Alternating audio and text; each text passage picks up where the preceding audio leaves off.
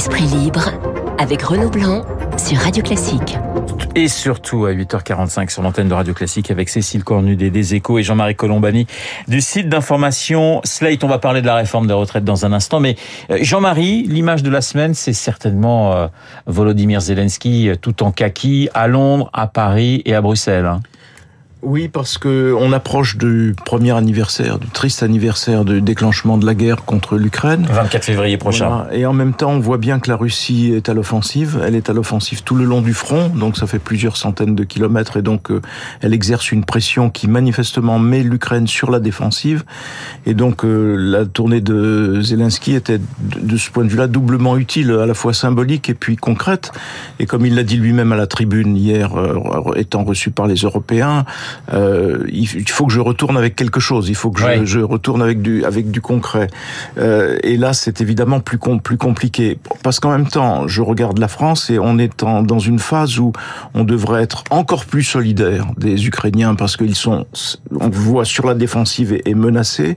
Et c'est un peu l'inverse qui se produit avec euh, cette peur diffuse de l'escalade. On dit ah oui, et donc c'est la question des avions. Oui, mais si on livre des avions, on escalade. Et donc si on escalade on, risque bon une troisième guerre mondiale. On oublie simplement que les avions, s'ils étaient donnés ou le jour où ils sont donnés, ils sont donnés à quelqu'un qui se défend. Ils se sont pas donnés à quelqu'un qui part à l'offensive ou à la conquête d'eux.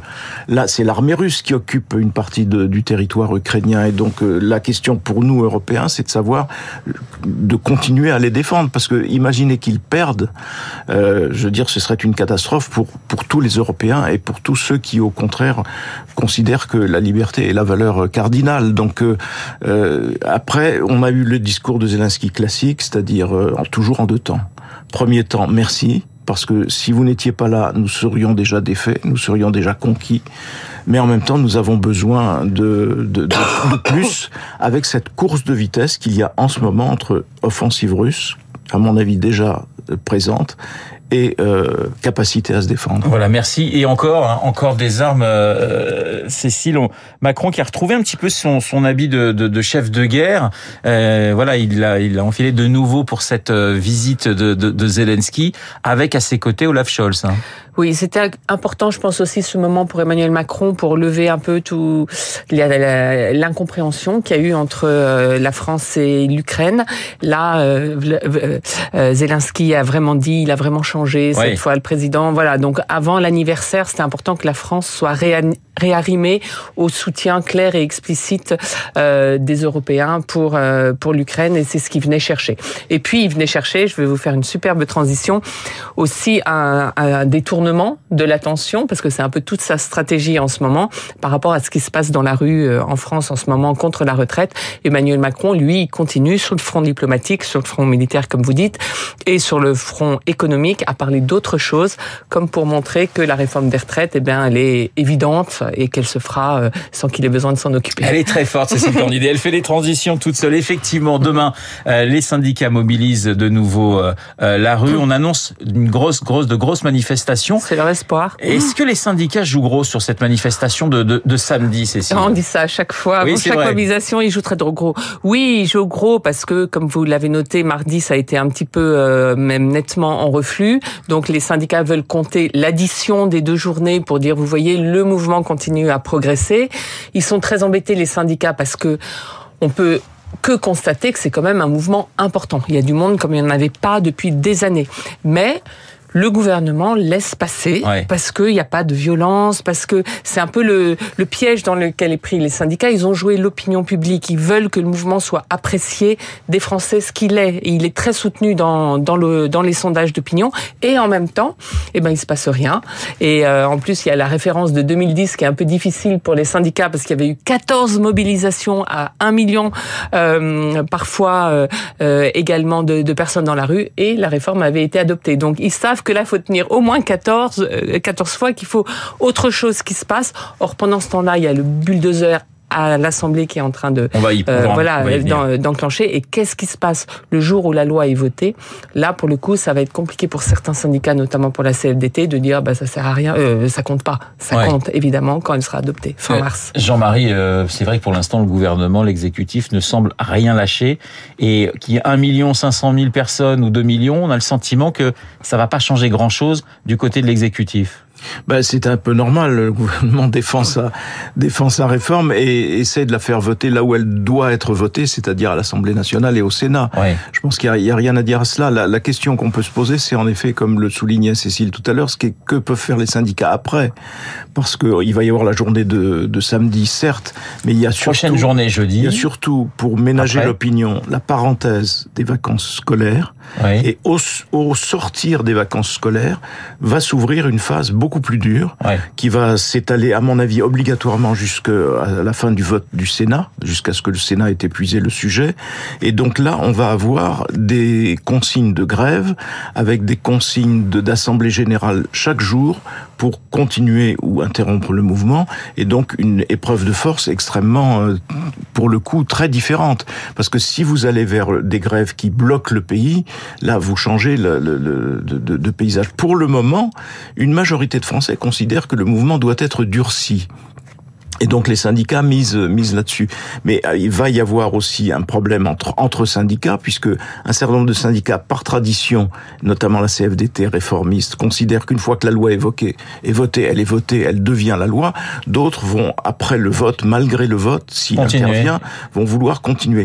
Donc c'est là que ça va se, se juger au fond. Est-ce qu'on va vraiment rentrer dans une phase de grève y compris des mots d'ordre de grève générale, ce qui est toujours très compliqué de déclencher une grève générale. Est-ce que le mouvement va prendre, ou bien est-ce qu'au contraire, le fait que le pays menace d'être bloqué ou que ça puisse être bloqué va peut-être conduire l'opinion à changer d'avis Et c'est voilà, tout, tout, tout va être. Attendons le retour des vacances scolaires pour en savoir un peu plus. Depuis des la semaines, question, pardon, la question c'est est-ce que les syndicats peuvent bloquer le pays aujourd'hui avec le le pouvoir d'achat. En fait, ils ont beaucoup de mal à mobiliser les gens et on voit les taux de grève sont très faibles. Il y a du monde en manifestant, il y en a peu euh, dans les grèves et euh, finalement, il n'y a pas tant de débat que ça à ce stade dans les syndicats pour savoir s'il faut durcir parce qu'ils ne savent même pas si les, les leurs salariés les suivraient. Et il faut ajouter à cela que le mois de mars est un mois extrêmement délicat parce que si vous consultez les gens de la grande distribution, ils vous expliquent que le mois de mars est celui qui va enregistrer dans les grandes surfaces notamment la plus forte augmentation de prix parce que les prix ont été négociés quelque temps avant et ils vont s'appliquer à partir du mois de mars. Donc la question de l'inflation, en effet, est un frein à la grève parce que quand vous perdez un, deux, trois jours euh, de, de salaire pour mm. euh, des salaires euh, petits ou moyens, c'est très très difficile à, à, supporter. La bataille est à l'Assemblée nationale. Qu'est-ce que vous en retenez, Cécile? Parce que c'est mm. chaud bouillant. Ce matin, j'écoutais avec attention l'édito politique de Guillaume Tabar qui disait que le spectacle était assez lamentable. Oui, oui, en fait, c'est presque inversé. On s'attend en général que ça castagne dans la rue et que ce soit euh, policé à l'Assemblée. Et là, c'est complètement euh, l'inverse. La NUPES est à la manœuvre et c'est vrai que c'est un spectacle euh, désolant. Alors, on sait que l'Assemblée, ça doit être le lieu où s'exprime finalement le ressenti de colère du pays, mais pas comme ça. les grandes... dans l'histoire parlementaire, il y a eu des moments de tension, mais des moments de tension argumentés. Là, c'est de l'invective, des photos, du chahut, de l'obstruction. C'est tout ce que euh, euh, je pense les Français n'aiment pas. On, va voir, mais euh, en tout cas c'est pas glorieux à regarder et surtout il ne s'y passe rien en vrai. le débat sur les retraites n'a toujours pas commencé. Au bout, oui oui c'est fait pour ça. L'obstruction c'est fait pour éviter qu'on pour éviter qu'on parle vraiment du fond vote et qu'il y ait un vote. Voilà et donc ça c'est c'est dommageable. Vous avez signé cette semaine un, un, billet intitulé RN Nupes à qui profite la retraite. Mm. Vous avez écrit la Nupes crie fort et fait le show. Le RN plus en retrait avance sous les radars si je vous lis bien, euh, Marine Le Pen euh, avance ses pions plus habilement d'une certaine manière que, que, la France insoumise. On, verra si pour le dire. si c'est elle. Pour l'instant, elle est, c'est vrai, euh, parce qu'elle elle a choisi. Ce qui est le plus important pour elle, c'est la crédibilité, s'installer comme un possible parti de gouvernement. Donc, elle a décidé de ne pas surenchérir à la Nupes. Donc, d'une certaine façon, elle se salit pas dans ce moment. Mais comme elle n'est pas non plus dans la rue, parce que là, elle est persona non grata, elle, elle, a du mal quand même à exister. Et dans les premiers sondages, euh, les, les, sondeurs commencent à poser la question qui profite le plus de ce mouvement politiquement, et c'est plutôt la gauche qui est en train euh, euh d'en tirer profit malgré tout parce qu'elle est visible et que les gens très très en colère se reconnaissent plus en elle. Mais bon, l'important c'est le long terme, et c'est vrai qu'il y a tout un travail souterrain. Et les gilets jaunes, ça avait mis deux ans avant qu'on voit que effectivement c'était le RN qui en avait profité. Donc c'est peut-être une stratégie intelligente, on verra. Et question Jean-Marie, à quoi joue Aurélien Pradier Décryptage donc du hum. député du Lot euh, LR qui est en guerre contre la réforme des retraites et qui divise finalement le, camp des républicains. C'est très simple. Aurélien Pradier, c'est quelqu'un qui était porte-parole de Valérie Pécresse et qui, en tant que tel, donc défendait la retraite à 65 ans, l'âge de départ à 65 ans, et qui ensuite, candidat aux législatives, défendait la même chose. Et quelques semaines plus tard, le voilà qui trouve que c'est injuste, que c'est ceci ou cela. Je pense qu'il est en train d'importer chez les LR les, méthodes les plus détestables du Parti socialiste. Ce qui a tué le Parti socialiste, c'est précisément cela. La multiplication de démarches individuelles conduites par la seule recherche de valoriser un ego, de valoriser une personne, au nom du fait que pourquoi toi et pas moi euh, je, je, je, voilà. De délégitimation. Et donc là il délégitime Ciotti qui vient d'être élu président de, de, son parti.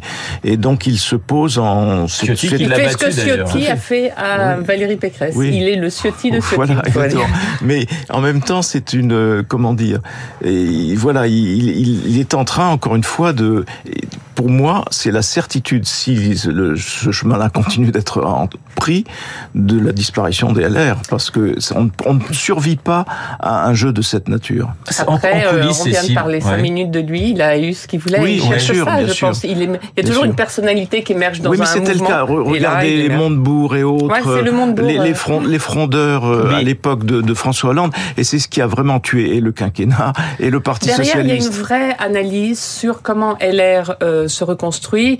Côté Ciotti, pardonnez-moi, Cécile, ça, ça, va se reconstruire ou ça va se détruire totalement Parce que là, on est. Et d'ailleurs, ce qui était intéressant, c'est les sondages qui montrent que même du côté des. Il va voter.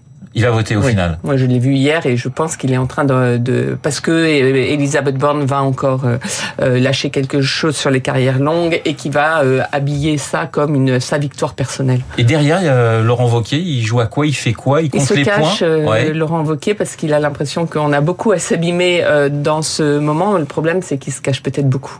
Pour revenir, revenir d'un mot, pardon, sur, sur Marine Le Pen, je pense qu'il faut avoir en tête ce que sont les situations. Quand Emmanuel Macron est élu et réélu, réélu, il est réélu parce qu'il est un, un, un bloc euh, auprès duquel on peut s'assembler et qu'en face c'est la dispersion maximum, dispersion tous azimuts. Là, aujourd'hui, vous avez dispersion tous azimuts, sauf à un endroit, Marine Le Pen. Et donc, Marine Le Pen fait figure de pôle de stabilité. C'est ça qui fait que le pronostic va vers elle. Maintenant, attention, il y a eu une élection partielle récemment. Et le candidat euh, de Marine Le Pen a été très sévèrement battu par le candidat de la gauche. Esprit libre avec ce matin Cécile Cornidé, Jean-Marie Colombani. Merci beaucoup. Je vous souhaite à tous les deux un excellent week-end. Il est 8h57 sur l'antenne de Radio Classique. Dans un instant, vous allez retrouver Augustin Lefebvre pour l'essentiel de l'actualité.